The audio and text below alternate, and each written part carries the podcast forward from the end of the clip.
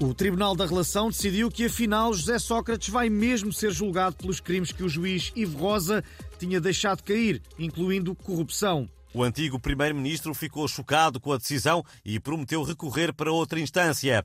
Mas parece que já não sobram muitos tribunais para recorrer, pelo que Sócrates teve de apresentar recurso ao júri do Got Talent. O Portugalex esteve lá.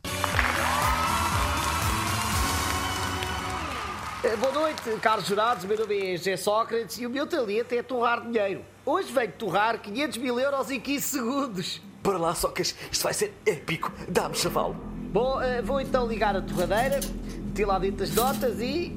Ah, aí está. Acabo de torrar 500 mil euros no abrir e fechar de olhos. Alguém quer pôr manteiga numa torradinha? Muito bem, vamos ouvir o comentário da Inês Aires Pereira. O que achaste deste nosso concorrente, Inês? Oh pá, eu estou toda arrepiadinha. Eu acho que vou chorar. Desculpem, mas estas coisas emocionam-me muito. Tu tens muito talento para torrar dinheiro, Socas. Eu estou ansiosa por te ver torrar mais. A minha resposta é sim. Ah! É merci. Para a próxima torro um milhão, enquanto durmo. Uau, quero ver isso. Acho que vou chorar outra vez. E vamos agora fazer uma ligação ao nosso correspondente na Madeira, o busto original do CR7, que vai comentar a mega operação da Judiciária e a demissão do presidente do Governo Regional, Miguel Albuquerque. Alô, busto? Alô, pois o que eu tenho a dizer sobre este assunto é que aqui na Madeira há muito favorecimento de amigos para, obras públicas.